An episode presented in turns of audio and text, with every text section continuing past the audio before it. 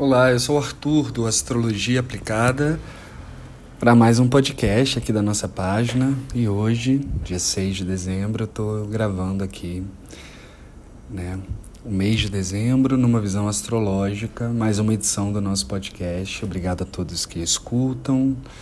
É, eu tenho visto que a audiência tem aumentado consideravelmente, então sejam todos bem-vindos e, e aproveitem. Dezembro, né, gente? Dezembro tem algumas armadilhas que não são necessariamente relacionadas à astrologia e muito mais relacionadas à, à maneira como né, o nosso calendário foi erroneamente dividido e essa coisa de fechamento de um ano fiscal, fechamento né, de um ano é, que não está necessariamente relacionado ao movimento natural, né? Ao movimento da natureza, lembrando que cosmos é natureza. Então, quando o ano é dividido assim, a gente está longe do que seria o natural, né? Já que, por observação, é, é natural que o ano comece em equinócio, solstício, quando o sol chega, né, passa à frente né, na, na, constelação de Ares, que é a primeira constelação, e aí isso acontece no final do mês de março. Enfim, dito isso, a dica, eu acho, sobretudo, ainda mais nesse mês que tem uma, uma tendência mais explosiva, assim, astrologicamente falando, com muitos acontecimentos importantes, sobretudo até a lua nova do dia 23 e no dia 29 e 30 Mercúrio começa a retrogradar, Mercúrio é regente do ano, então a gente tem ainda uma, umas revisões a serem feitas. Janeiro, a partir do dia 15, é um mês com mais liberalidade, com mais movimento, né? Marte voltando ao movimento direto, Mercúrio voltando ao movimento direto, alguns planetas começando, a, planetas mais lentos começando a mudar de signo, que é uma uma profunda mudança coletiva, né? uma profunda mudança no ritmo, nos acontecimentos. Né? Quando Saturno chegar a peixes, vamos sentir isso muito fortemente, mas, sobretudo, quando Plutão sair do Capricórnio, onde ele está ah, desde 2008, e entrar no Aquário. Plutão no Aquário, por, pelos próximos 20 anos, vai transmutar, vai redirecionar, vai ressignificar questões de tecnologia, né? A gente vai ficar cada vez mais high-tech e Aquário, além de reger essas questões de internet e tudo mais, dessa modernidade, Aquário também é um, um representante do coletivo, né? Da humanidade. Então Plutão vem com com uma coisa mais intensa pelos próximos 20 anos nessa transformação da humanidade com muitas perdas coletivas, com perrengues, com né, transformações que são significativas, esperadas e dentro de uma dramaturgia celeste que está nos encaminhando, né, o coletivo está sendo encaminhado para uma outra era, né, para um, um outro momento do planeta, para um outro momento da evolução né, dos nossos corpos, das nossas almas, das nossas sensações. Então, é isso. O mês de dezembro, então, ele é um, um preparo para a gente mudar bastante a energia ali no primeiro trimestre do ano que vem. Um ano que vai ser 2023 regido pelo arquétipo lunar, um ano mais subjetivo, um ano mais volúvel, mais flutuante, mais emotivo, com com chamados diferentes desse ano de 2022, né? O ano do Mercúrio, é um ano é um ano do movimento, é um ano da tomada de, de, de caminhos, né? Um ano regido por esse arquétipo que também faz referência ao Exu, que começou o ano ganhando o Carnaval do Rio, né? Sendo divulgado mundialmente, capas de revistas, de sites, de blogs, de redes sociais, avisando que que era importante a gente entender que o caminho se faz andando, que era hora de sair das nossas encruzilhadas, encruzilhadas psíquicas, relacionais, profissionais, né? emotivas, emocionais, sair desse não lugar, né, que é um lugar. A encruzilhada é um não lugar, mas que é um lugar, é uma instância do nosso processo e que era importante o movimento, pelo movimento, né? Hermes, Mercúrio, Exu é uma energia, é um símbolo que abençoa quem se desloca. Então foi esse ano tão bonito, né? Tão intenso e tão bonito e tão tenso também, né? Principalmente aqui no Brasil, sobretudo, né? Mas um ano de deslocamentos, a gente não sai igual, né? A gente de alguma maneira fez mudanças, ou muitos de nós consegui, a gente conseguiu fazer essas mudanças, né? Essas essas mudanças de sentido, de rota, né? se reencontrar com o desejo e colocar esse desejo em movimento. E se não está ainda conseguindo colocar o desejo em movimento, pelo menos a gente se desloca em direção a isso, né? em direção a alguma coisa. E 23 é um ano muito mais de, de gestão, eu acho, de metabolizar, de assentar, de começar a criar novos continentes para a gente mesmo, né? continente como lugar, né? como lar, como casa, como estrutura interna. Só que num ano em que tem o símbolo desse caranguejo, né? A lua rege o signo de câncer, então elas, elas têm essa energia mais, né? Saber lidar com os movimentos naturais, saber lidar com os altos e baixos, com a maré cheia, a maré baixa.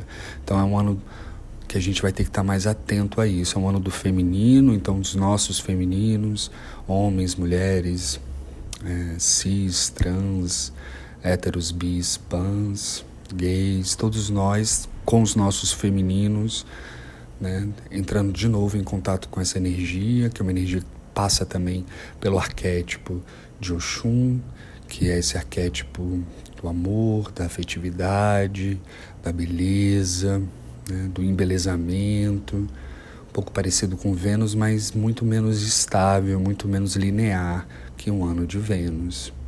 Vênus, quando a gente teve o ano de Vênus, o ano passado a gente falou muito sobre o desejo, né? A vontade, o tesão, a libido, os ganhos, né?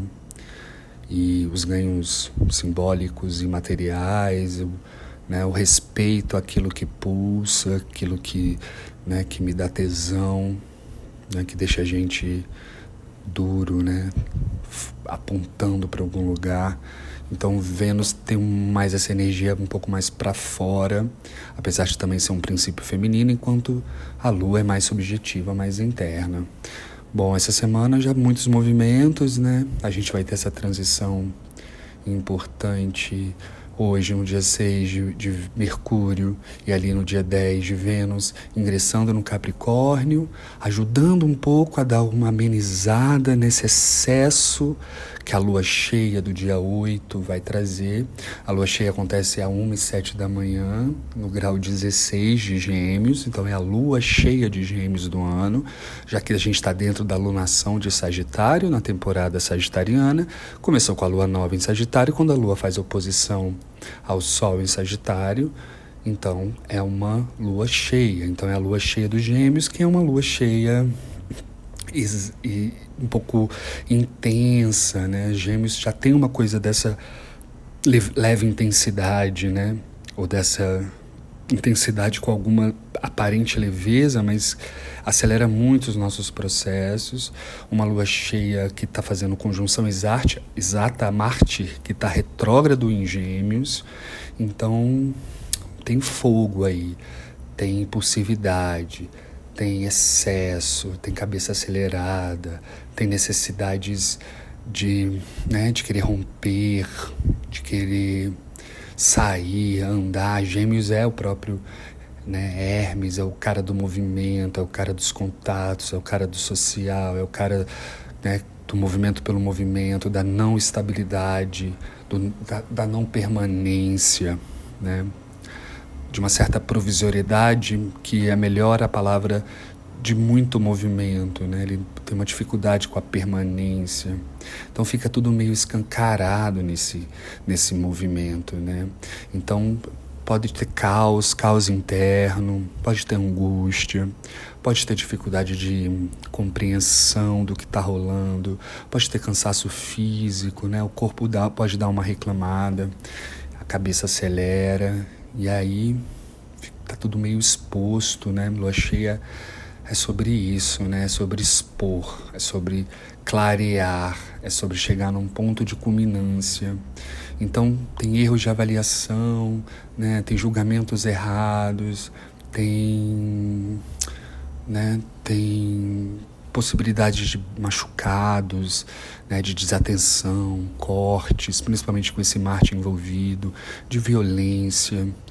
Então, é, a minha dica geral, e isso também serve para mim, é qualquer decisão importante que precise ser tomada, esperar passar a lua cheia, né? Porque essa lua ainda vai fazer é, um aspecto difícil com Júpiter e com Netuno, que estão lá nos, nos peixes, com Vênus e Mercúrio, que estão no finalzinho do Sagitário. Então, é uma advertência aí para que a gente né, elabore, tente elaborar, tente acolher essas sensações e entender, sobretudo, esse convite é, irrecusável de mais movimento, de, de saída, né? Gêmeos tem isso, né? Essa lua cheia tem uma coisa da saída. E aí lembrando que 2022 não está acabando. Então essa urgência, se puder ser elaborada até meados de janeiro, é melhor, porque ainda temos aí dois meses e meio do, de um ano natural, né? De um movimento natural planetário. É... Então vamos esperar ali dia 10, né? dia 11, quando Mercúrio e Vênus já vão estar tá mais acolhidas no Capricórnio, começando a abrir a temporada capricorniana e e aí Capricórnio muda bastante a energia, né? Então vai ser vai ser interessante. Ó, ali entre os dias 17, 18, 19, Mercúrio já na sua sombra de pré-retrogradação, ele vai fazer uma boa conversa com o planeta Urano, né, trazendo possibilidades de insights e de soluções para demandas, de entendimento de demandas melhor do que o que a gente já está é, nesse momento vivenciando. No dia 20, Júpiter sai finalmente de peixe, só volta para daqui 12 anos para esse signo, que ele saiu, entrou em Ares, voltou para Peixes, e aí, justo na época das eleições, e aí tem essa coisa do, dessa festa, do enlouquecimento, do enlouquecimento para um lado, do excesso né, da festa, da fantasia, né, apoiado por uma Copa do Mundo, que não muda nada na nossa vida, de fato, né, assim, não tem uma relevância real, mas tudo bem, a gente também precisa de um pouco, né, de, de festa, assim, de, de né, dessa loucura, dessa desassociação mesmo, né, também. De alguma maneira também é uma desassociação. E aí no dia 20 ele entra em peixe, e entra em Ares, Júpiter vai sair do peixes finalmente, a coisa do enlouquecimento que a gente viu acontecer, né, que a gente conversou bastante. Então ele vai para Ares e aí a gente fica com mais vontade de recomeçar, recomeço e é, vai ficar com essa energia forte por um tempo, né? E essa expansão a gente vai se sentir com mais convite para isso. E eu volto a dizer que essa expansão deve ser melhor elaborada e iniciada mais ali para o meados de janeiro, né? Porque até então a coisa está meio complicada.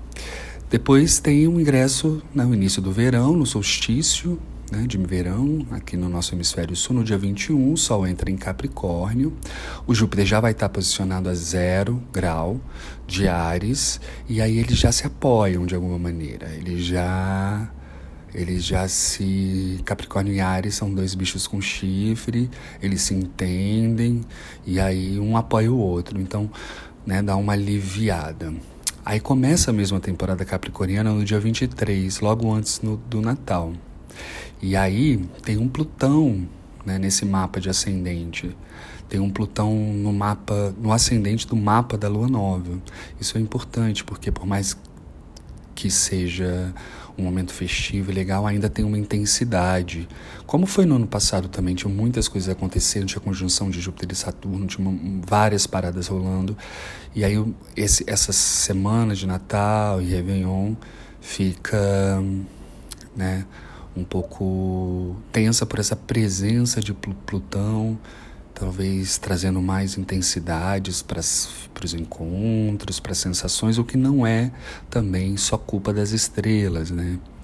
Existe toda uma construção simbólica, uma construção às vezes não simbólica, uma construção midiática, publicitária, da que a gente tem que estar tá feliz, tem que estar tá com as nossas famílias, tem que estar tá comendo peru numa, numa festa linda, trocando presentes.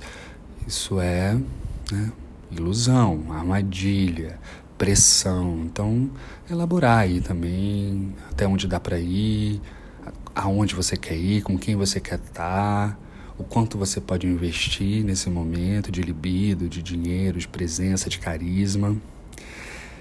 E aí, entre 25 e 29, Mercúrio e Vênus ficam ótimos, super sintonizados com o planeta Netuno, então é um bom momento para gente né? Dar uma definida de umas coisas, uma organizada, se preparar para esse fake Réveillon, esse Réveillon fiscal, porque aí no dia 29, já no finalzinho desse ano, né, desse ano fiscal, Mercúrio começa a andar para trás. Ele engata uma marcha ré, e aí revisões, ressignificações, repensar, né? tudo que Mercúrio rege, Mercúrio é o regente do ano, então ele dá essa trabalhada aí, dá pra gente aproveitar o começo de janeiro, para né, as duas primeiras semanas, na verdade, para respirar e reorganizar, para então, a partir dali do dia 15, quando ele volta ao movimento direto, a gente também voltar a andar, e lembrando que ainda temos dois meses no ano de 2022, antes, antes da mudança de regência lunar né, de regência sai Mercúrio, entra Lua. Tá bom? Acho que é isso. É um mês que tem essas intensidades agora no começo, mais algumas intensidades ali perto do Natal, mas de modo geral é um mês para a gente não provocar muitas revoluções. É um mês mais de acolher, de, né, de sentir, de se respeitar, de de entender que o ritmo está acelerado, lua cheia em gêmeos, é, final de temporada sagitariana, Júpiter mudando de signo, né, acionando o Ares que existe na gente, acionando o movimento guerreiro, abre caminho, o Ogum que há em cada um de nós, o São Jorge com a sua espada. Então essa espada aí, tomar cuidado para a gente não sair cortando tudo ou cortando de forma né, irresponsável, tá bom? É isso, um beijo e feliz fake Réveillon e nos falamos em janeiro, né?